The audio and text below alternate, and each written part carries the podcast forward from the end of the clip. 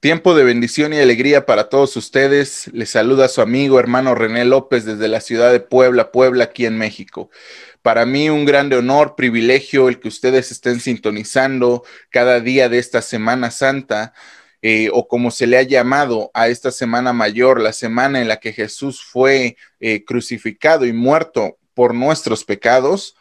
Y en esta ocasión quiero hablar con ustedes sin más preámbulo acerca de dos eventos importantes. Aprovechando este momento y este tiempo, quiero mencionar la purificación del templo y la maldición de la higuera estéril. Para meterte un poco en contexto, esta es la segunda vez que Jesús se presenta en el templo. La primera vez lo hace a inicio de su ministerio. Jesús inicia su ministerio limpiando el templo y lo termina de la misma manera. Él era celoso por la casa de su padre. Los sacerdotes saduceos de aquel entonces cobraban precios extremadamente altos para poder vender sacrificios que en cierto modo eran perfectos. La gente traía su propio cordero, sin embargo, esto los ponía en el peligro de que no fueran aprobados por los sacerdotes. Los sacerdotes habían puesto especial gente para que vendiera animales y los daban a precios hasta 20, 20 veces más caros de lo normal. Hacían mucha ganancia vendiendo sacrificios, vendiendo a animales, pero también cambiando el dinero no sé si ustedes han ido a una casa de cambio. Cuando ustedes compran una moneda, sale más caro. Cuando ustedes venden esa moneda, sale más barato. Bueno, eso es lo que hacían ellos. Cuando ellos vendían sus monedas para comprar nuevos billetes, nuevas, nuevas monedas, denarios, a ellos tenían que pagar casi el doble por eso es que Jesús voltea las mesas de los cambistas. Él se enoja mucho. Vamos a leer primero el Evangelio de Juan. Antes de, antes de leer Mateo capítulo 21, vamos a leer primero el Evangelio de Juan. El Evangelio de Juan nos va a decir en, los, en, el, en el capítulo número 3, capítulo número 2 acerca de cómo Jesús entra después de iniciar su ministerio. Él está iniciando el ministerio, ya ha llamado a sus primeros discípulos, ya han asistido a las bodas de Canaán y ahora se dirigen a Jerusalén. Todavía no es la Pascua. Dice que se acerca el tiempo de la Pascua. Dice de la siguiente manera, capítulo 2, versículo 13 del Evangelio de Juan estaba cerca la Pascua de los judíos y subió Jesús a Jerusalén y halló en el templo a los que vendían bueyes, ovejas y palomas y a los cambistas ahí sentados y haciendo un azote de cuerdas echó fuera del templo a todos y las ovejas y los bueyes y esparció las monedas de los cambistas y volcó las mesas y dijo a los que vendían palomas quitad aquí esto y no hagáis de la casa de mi padre casa de mercado. Entonces se acordaron sus discípulos que está escrito, el celo de tu casa me consume. Y los judíos respondieron y le dijeron, ¿qué señal nos muestras ya que haces todo esto? Jesús respondió y les dijo, destruid este templo y en tres días lo levantaré. Dijeron luego los judíos, en cuarenta y seis años fue edificado este templo y tú en tres días lo levantarás. Mas él hablaba del templo de su cuerpo. Por tanto, cuando resucitó de entre los muertos, sus discípulos se acordaron de lo que había dicho y creyeron la escritura y la palabra que Jesús había dicho. Posteriormente a este evento, Jesús conoce a más de sus discípulos, Jesús conoce a Nicodemo, Jesús comienza ya abiertamente su ministerio pero ha iniciado con un primer evento, la purificación del templo, la purificación de la casa de Dios, que hasta ese momento era un lugar físico en la tierra. Si ustedes recuerdan la historia del rey Salomón, ah, o tiempo antes, incluso desde el tiempo de David, llega un momento en el que David entra en un periodo de paz sus enemigos le tienen tanto miedo que deciden ya no ir a la lucha contra él, sino que deciden eh, poner un alto a la guerra y hacen una especie de tregua para, para no verse afectados. Durante ese tiempo en que David ya no tiene necesidad de salir a las guerras, es cuando llega el profeta Natán y en una plática entre los dos, David le dice, ¿hasta cuándo mi Señor seguirá viviendo en una tienda movible, en una casita de campaña? ¿Hasta cuándo mi Señor va a seguir en tierra de desconocidos? He propuesto en mi corazón hacerle una casa, usaré las mejores maderas, las mejores telas, las mejores piedras, usaré lo mejor del reino para hacer la casa de mi Dios. Natán en un primer momento le dice, muy bien David, eso es muy buena idea. Natán sale de la presencia de David, pero entra a la presencia de Dios. Y Dios le dice, dile a David que él ha derramado mucha sangre y que por tanto yo no puedo dejar que él edifique mi casa. Pero profetízale y dile, uno de tu casa va a levantarme templo él va a construirme una casa en la cual habitaré. Pasa el tiempo, David muere, Salomón es coronado rey en medio de una dinámica familiar muy tensa, en medio de una dinámica social extremadamente fuerte. Eh, no hablemos de, la política que se veía en ese momento y, de cómo eh, el, el reino es tratado de usurparse. Sin embargo, Salomón es coronado como rey. Y al pasar el tiempo y después de haber pedido sabiduría, se acuerda de la promesa que su padre había hecho a Dios de construir una casa y de la profecía y la promesa que Dios le había hecho a David, diciéndole que su hijo Salomón edificaría el templo. Y Salomón comienza la edificación del templo. Y justo en la edificación del templo le dice a Dios, Dios, ni aun los cielos de los cielos te pueden contener. ¿Cómo es ahora posible que esta casa que yo te he hecho te pueda contener en toda tu gloria, en todo tu esplendor? Y Dios le dice a Salomón las mismas palabras que le había dicho a David. Tú serás mi hijo, yo seré tu padre, y en esta casa, por amor a tu padre David, yo habitaré. La gente vendrá y me buscará, así como me lo has pedido. Todo aquel que invoque mi nombre en esta casa será escuchado. Hasta ese momento, el templo de Dios, la estructura física, esas cuatro paredes, esos pilares, esas telas que resguardaban el arca del pacto, eran la casa de Dios. Eran la casa del Dios viviente. Ahora Jesús se encuentra en esa casa y cumpliendo la profecía, el celo por tu casa me consume. Y se encuentra echando fuera a todos los cambistas. Inicia su ministerio y todos dicen, ok, quizás ha purificado el templo, quizás es el Mesías y va a venir al templo nuevamente y se va a coronar. Era lo que la gente esperaba. Y cuando recibe la unción en Betania y al próximo, al próximo día dice, ok, vámonos ya, vámonos ya a Jerusalén, porque eso pasa de un día para otro. El tiempo en el que él se va a esconder son unas cuantas horas. Él se va a, otro pueblo, a otra aldea y regresa a, Jerusalén para la Pascua.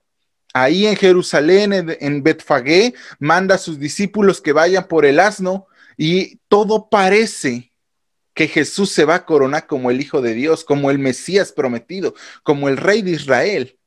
La Biblia dice que toda la gente estaba emocionada y gritando, Osana al hijo de David, bendito el que viene en el reino, en el nombre del Señor, salve ahora, maestro, salve ahora, Cristo, tú eres el rey, tú eres el hijo de Dios. La gente lo hacía, pero dice los apóstoles, en especial Juan, no lo entendían. Y en ese momento Jesús se detiene justo a la entrada del templo. Imaginémonos ese evento, porque ese mismo evento, si tomamos los eventos apocalípticos, ese mismo evento se va a volver a repetir, pero ahora no con Jesús. Ellos, los judíos, van a ver lo que quieren ver, a ese hombre que se baja del pollino y entra al templo. Y al dar un paso dentro del templo, lo que ellos esperaban ver era que todo fuera restaurado. Que todo Israel fuera restaurado, que todas las naciones se sujetaran debajo de Israel. Eso es lo que va a ser el anticristo. Si creemos que el anticristo es una persona que entrará al templo, es lo que ellos esperaban ver.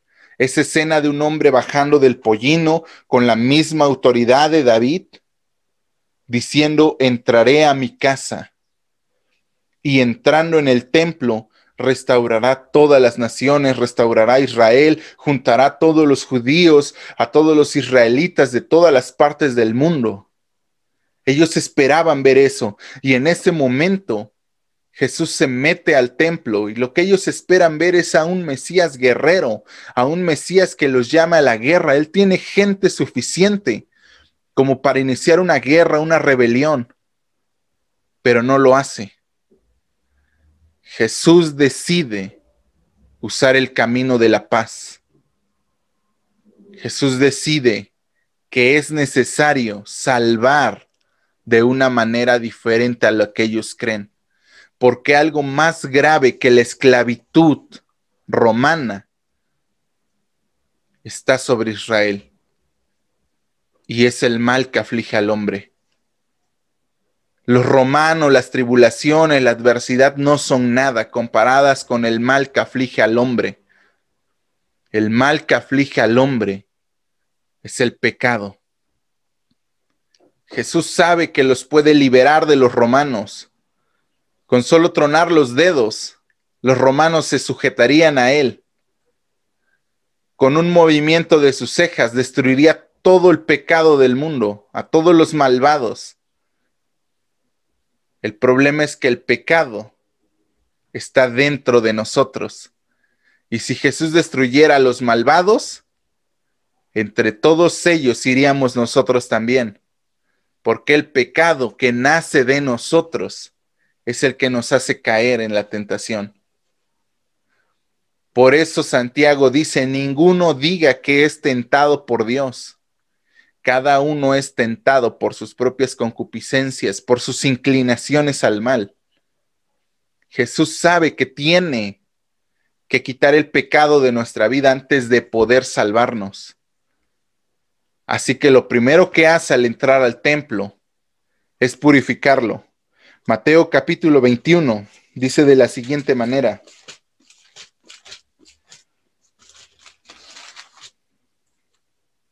Y entró Jesús en el templo de Dios y echó fuera a los que vendían y compraban en el templo y volcó las mesas de los cambistas y las sillas de los que vendían palomas y les dijo, escrito está, mi casa, casa de oración será llamada, mas vosotros la habéis hecho cuevas de ladrones.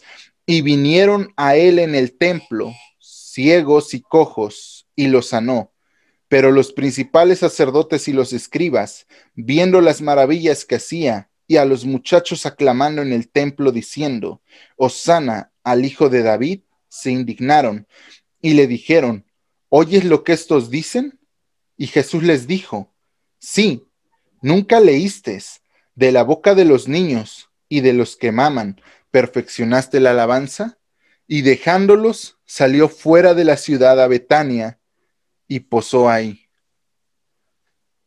Jesús ha entrado al templo, ha echado a todos fuera y ha pronunciado las palabras más fuertes que Dios pronunció en el Antiguo Testamento.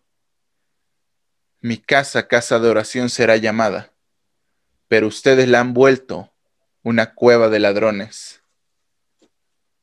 Se han dedicado a comercializar con la bendición de Dios. Hay gente que cobra por orar. Hay gente que cobra por ir a bendecir, por ir a estar en cierto lugar. Hay gente que cobra por lo que habla e incluso por lo que calla. La Biblia nos dice que Jesús entró y le dijo a todo Israel en el templo, mi casa, casa de oración será llamada, pero ustedes la han vuelto una casa de ladrones, porque usan el templo de Dios para esconder su pecado, porque lo disfrazan como si fuera una bendición. Porque usan las artimañas de Satanás para sacar sus propios beneficios. La gente se queda estática, no sabe qué decir. Hay un grupo de personas que llegan corriendo donde Jesús. Cojos, mancos, ciegos, mudos, una cantidad grande de enfermos. La Biblia dice que eran ciegos y cojos y que estaban ahí en el templo, quizás buscando un sacrificio, quizás preguntándose, ¿qué habré hecho yo para merecer esto? ¿Acaso es un pecado mío o es un pecado de mis padres? Y Jesús comienza a sanarlos. Y en ese momento el Salmo 8, versículo 2 tiene cumplimiento. De la boca de los niños y de los que maman perfeccionaste la alabanza, porque todos ahí gritando como niños decían, Osana al Hijo de David, bendito el que había de venir y ya está aquí. Ellos estaban adorando a Jesús al Hijo de Dios. Ellos estaban honrándolo y reconociendo que lo que él había hecho era lo correcto. En ese momento se indignaron los judíos que estaban en el templo diciéndoles, mandad a callarles, porque ellos gritaban, Osana al Hijo de David. Tú eres el Mesías prometido, aquel que había de venir. Ya llegaste, gloria a Dios. Y la gente se indignaba diciendo, ¿por qué dicen eso? Es un simple hombre, es el hijo del carpintero, llamado así, pero quién sabe si sea su padre. Recuérdense que su mamá se halló embarazada antes de casarse. Eso no deja mucho de qué hablar, así que ¿por qué lo hacen? Y volteando a ver Jesús le dijeron, tú sabes que no es correcto, debes de callarlos. Jesús les dice, este es el cumplimiento de una profecía. Yo creo que volvió a repetir las mismas palabras que en la entrada triunfal. Si estos callan, las piedras hablarán es necesario que nosotros analicemos cada momento en la escritura. Vamos al segundo pasaje, Marcos capítulo 11, versículos 15 al 19, y dice de la siguiente manera, Vinieron pues a Jerusalén y entrando Jesús en el templo, comenzó a echar fuera a los que vendían y compraban en el templo, volcó las casas de los cambistas y las sillas de los que vendían palomas y no consentía que nadie atravesase el templo llevando utensilio alguno. Y les enseñaba diciendo, ¿no está escrito? Mi casa, casa de oración será llamada para todas las naciones, mas vosotros la habéis hecho cuevas de ladrones.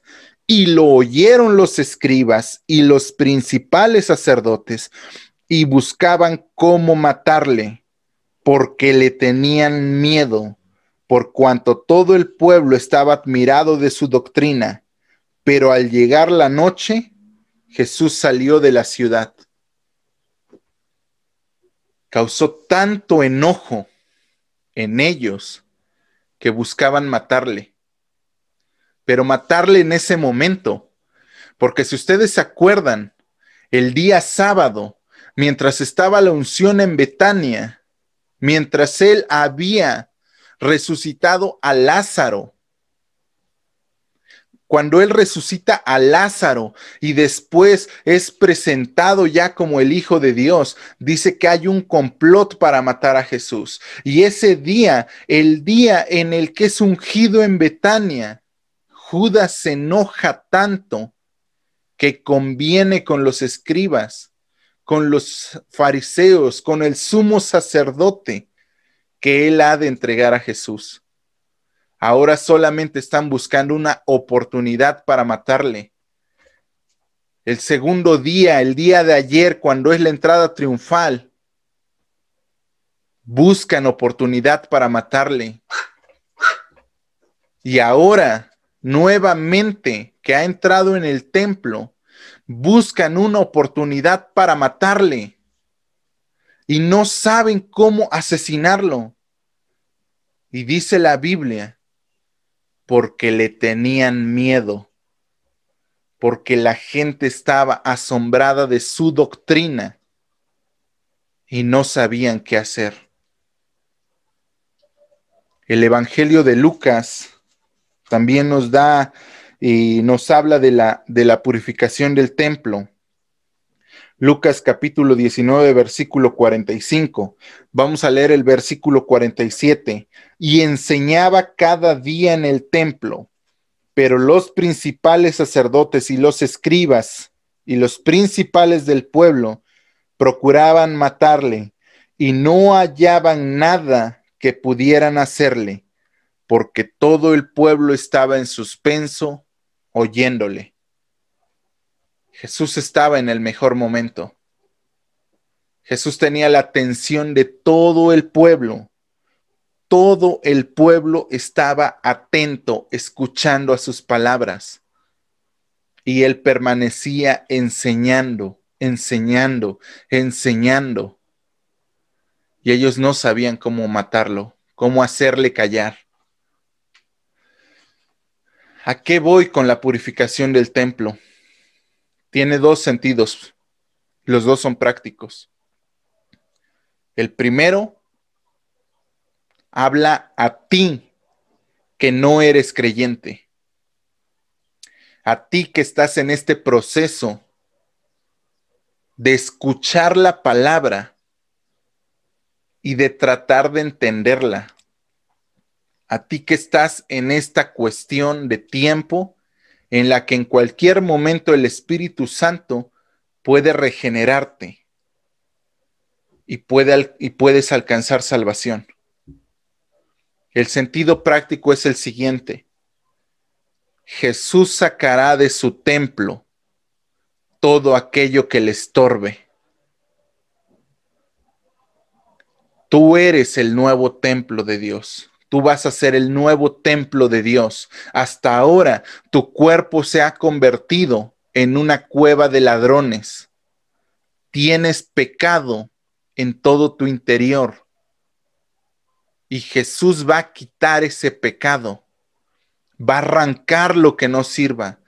Y no va a permitir que el pecado vuelva a entrar en tu vida va a purificar tu cuerpo entero y quitará todos aquellos ídolos que hayas edificado. Y cuando hablo de un ídolo, me refiero a todo aquello que se interpone en tu relación con Dios.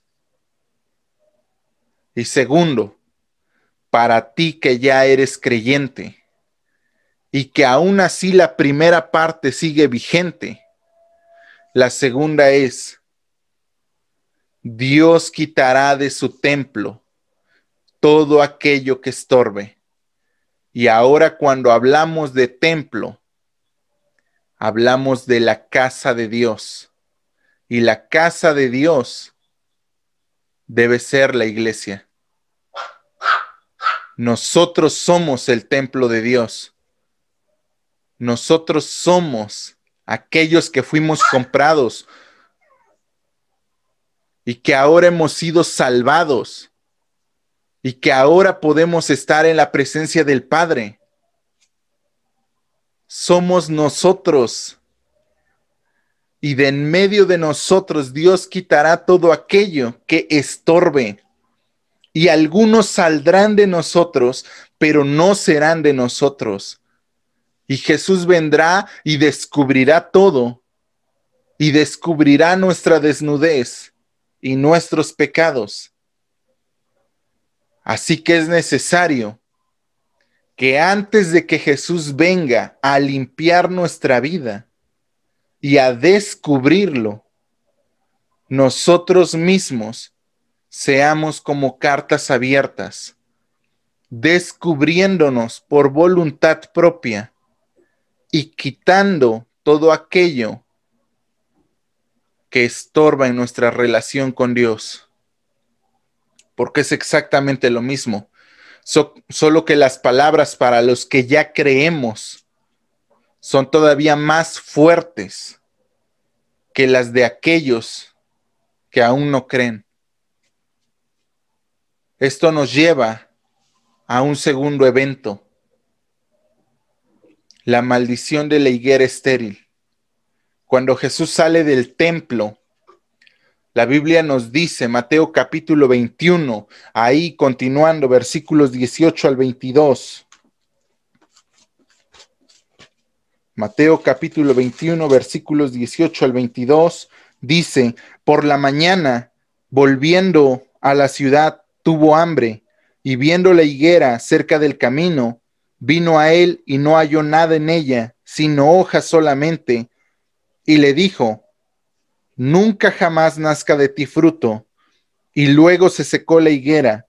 Viendo esto, los discípulos decían maravillados, ¿Cómo es que se secó enseguida la higuera? Respondiendo Jesús les dijo, De cierto os digo que si tuvieres fe y no dudares, no solo haréis esto de la higuera, sino que si a este monte dijeres, quítate y échate a la mar, será hecho, y todo lo que pidieres en oración creyendo, lo recibiréis. Marcos capítulo 11, versículos 12 al 14 nos relatan la misma historia. Marcos capítulo 11, versículos 12 en adelante. Al día siguiente, cuando salieron de Betania, tuvo hambre y yendo de lejos una higuera que tenía hojas, fue a ver si tal vez hallaba en ella algo, pero cuando llegó a ella, nada salió, nada halló, sino hojas, pues no era tiempo de higos. Entonces Jesús dijo a la higuera, Nunca jamás coma nadie fruto de ti. Y lo oyeron sus discípulos. Más adelante, versículos 20 al 26, da la explicación. Y pasando por la mañana vieron que la higuera se había secado desde las raíces. Entonces Pedro acordándose le dijo, Maestro, mira, la higuera que maldijiste se ha secado. Respondiendo Jesús les dijo, Tened fe en Dios, porque de cierto os digo que cualquiera que dijere este monte, quítate y échate a la mar, y no dudare en su corazón, sino creyere que será hecho lo que dice, lo que diga le será hecho. Por tanto os digo que todo lo que pidiereis orando, creed que lo recibiréis y os vendrá, y cuando estéis orando, Perdonad si tenéis algo contra alguno, para que también vuestro Padre que está en los cielos os perdone a vosotros vuestras ofensas, porque si vosotros no perdonáis, tampoco vuestro Padre que está en los cielos os perdonará vuestras ofensas. Este es el único milagro negativo que encontramos en los evangelios. La pregunta que surge aquí es, ¿por qué Jesús maldijo la higuera? Él sabía que no era tiempo de higos. Él sabía que en esa época del año no crecen los higos. Pero aún así, Jesús se acerca a la higuera para ver si tiene fruto. ¿Por qué maldijo? Porque la higuera no tenía fruto y Jesús quería enseñarles una lección a sus discípulos, a la gente que iba siguiendo y ahora también a nosotros. El milagro tenía un significado parabólico. No era cualquier milagro, La higuera representa a Israel, que espiritualmente es estéril puede tener unas grandes hojas, puede tener grandes libros, grandes maestros, como lo era Nicodemo. Le dice, tú eres de los más famosos en Israel. O sea, había miles de maestros, miles de líderes religiosos, miles de principales, pero espiritualmente era estéril porque no aprovechó la oportunidad de arrepentirse y de recibir a Jesús como el Mesías. Ellos no sabían lo que tenían hasta que lo vieron ascender a los cielos. Bueno, hasta que supieron que ya no estaba entre ellos. Como el dicho popular, nadie sabe lo que tiene hasta que lo ve perdido. Y realmente Israel ni aún viéndolo perdido, entendió lo que tenía. Ellos creían que tenían toda la sabiduría y en consecuencia fue juzgada y destruida. Yo no sé si recuerdan la parábola de la higuera estéril que se menciona en Lucas capítulo 13. Vamos a leerla para entrar en contexto. Lucas capítulo 13. Si no me equivoco, debe de estar ahí. Lucas capítulo 13, versículos, versículo 6 en adelante del 6 al 9. Dice, dijo también esta parábola, tenía un hombre una higuera plantada en su viña y vino a buscar fruto en ella y no lo halló. Y dijo al viñador, he aquí hace tres años que vengo a buscar fruto en esta higuera y no lo hallo. Córtala, porque inutiliza también la tierra. Entonces Respondiendo le dijo, Señor, déjala todavía este año hasta que yo cabe alrededor de ella y la abone, y si diere fruto, bien, y si no, la cortaréis. El Señor dejó tres años para ver si daba fruto y después la cortó. ¿Te acuerdas cuántos años estuvo predicando Jesús? tres años y medio. El último año, la recta final, los últimos seis meses de su ministerio fueron precisos para abonar la tierra por última vez. En esos seis meses Jesús continuó y posteriormente siguió apareciéndose cultivando la tierra, esperando pero no halló. No halló fe. No halló fe aun cuando él mismo puso todo su empeño en enseñar, en sanar, en liberar, en predicar el Evangelio. Israel no escuchó, permaneció incrédulo a lo que Jesús estaba diciendo. Cualquier institución cristiana ahora que no dé fruto, será como es Israel y será maldecido por Jesús mismo y será maldecido y dejará de dar fruto. Pero no solo eso nos enseña, también nos da una muestra de fe. Todo lo que pidieren, no se extrañen. La primera cuestión para cerrar la primera idea si te das cuenta de que cada uno debe de tener ese fruto? Es fácil. Cuando Dios salva a alguien, lo salva para siempre. No es algo que yo te dé y que te vuelva a quitar. Eso es lo que dice Dios. La gracia es un regalo, no se gana, se recibe no se merece, pero aún así se nos es dada. Es un regalo que sale de Dios y que después los únicos que lo quitamos somos los hipócritas, Pero Dios no es hipócrita. Dios no es hombre para que mienta, ni es hijo de hombre para que se arrepienta. Él dijo y lo hará. Y si Él dijo que su gracia es eterna y sus misericordias son nuevas cada mañana, es porque es cierto. Así que una vez que eres salvo, siempre serás salvo. Pero eso no indica que puedas seguir viviendo de la misma manera en la que vivías antes. Porque aquí solamente hay dos procesos. El primero, con la regeneración va a iniciar la transformación y tú no podrás resistirte al Espíritu Santo, porque el Espíritu Santo empezará a obrar en ti día con día cambiándote. Pero hay una advertencia en esta historia. Dios conoce nuestros corazones y sabe que se endurecen más que las rocas por eso desde el Antiguo Testamento, en el, en el libro del profeta Isaías y más adelante en todas las cartas, nos dice, tengan cuidado. ¿Saben por qué? Porque si Dios sabe que nuestra vida, si nuestro corazón se va a endurecer, Él tendrá que romperlo, aún si eso implica terminar con nuestra vida. Isaías nos da luz diciéndonos que Dios quitó a muchos antes de pecar. Así que para Dios no es ningún problema, déjame decirte.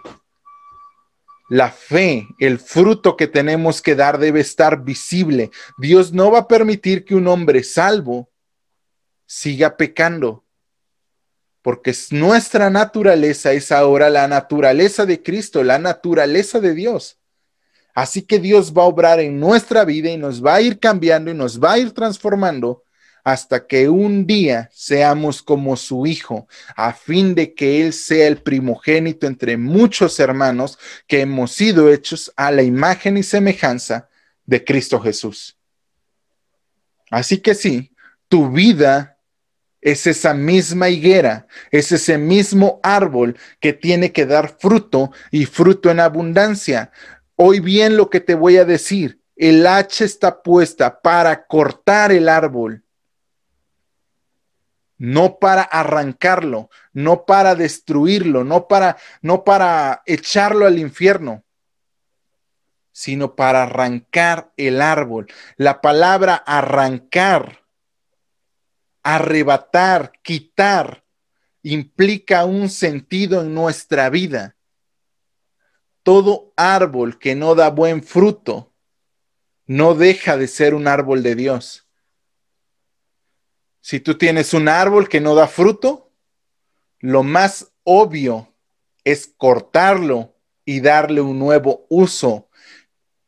Quizás para usarlo como leña y avivar el fuego. Quizás para construir algo con madera pocas personas que tienen un árbol en su vida, su, en su territorio, lo cortarán, lo dejarán secar y lo arrojarán al fuego simplemente para ver el mundo arder. La mayoría de nosotros buscará darle un uso nuevo y de esa manera Dios solamente quitará nuestra vida, pero el árbol seguirá siendo de Él. Nuestro cuerpo, nuestra alma, nuestro espíritu, nuestro ser entero seguirá siendo de Él.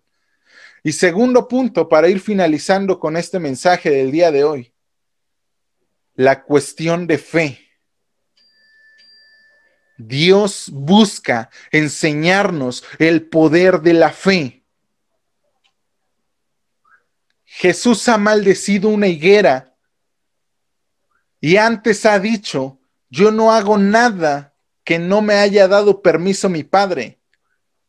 Así que ahora Jesús nos está dando ese permiso a nosotros de tener fe, no de andar maldiciendo higueras, sino de hablar de su palabra, de obrar señales y milagros y prodigios. Déjame decirte, el mayor milagro no es levantar a un muerto de los muertos. El mayor milagro es resucitarlo estando en vida. Sí. ¿Existen los zombies? Sí. ¿Los que caminan muertos? Sí. Están en muchos lugares. Incluso hay algunos dentro de las congregaciones, de los templos. El mayor milagro que tú puedes ver es que uno de esos muertos nazca de nuevo, que vuelva a la vida que le fue quitada. Así que ese es el primer milagro. Ya de ahí en fuera, todos los demás milagros son importantes, pero no tanto como ese primer milagro que Jesús nos ha encomendado. Jesús les dijo, tengan fe en Dios. Si ustedes creen todo lo que pidan al Padre, y el todo lo que pidan es todo. La cuestión es, ¿tenemos fe? ¿O somos ese Israel que sigue incrédulo aún viendo los milagros? No hablo de aquellos deseos y pasiones que tenemos.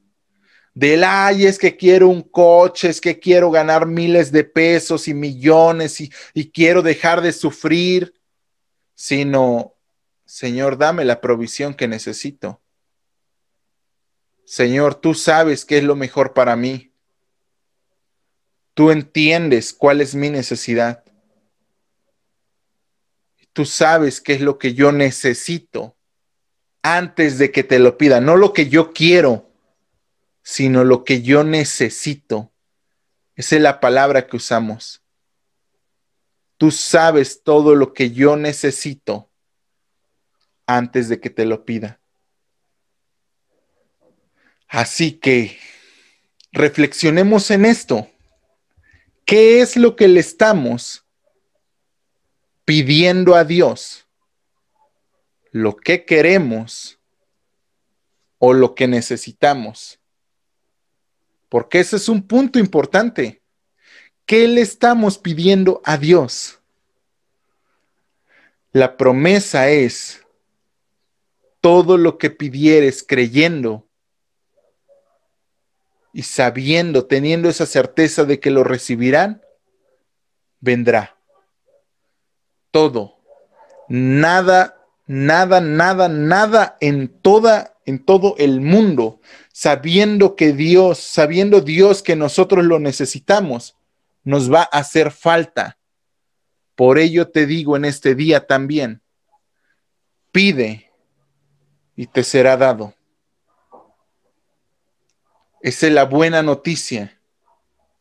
Dios limpiará su templo, limpiará tu cuerpo, limpiará tu vida del pecado, porque así todo lo que tú pidieres al Padre estará acorde a su voluntad.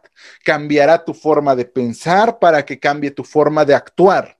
Y una vez cambiando tu forma de actuar, entenderás cuál es la perfecta voluntad, agradable a Dios.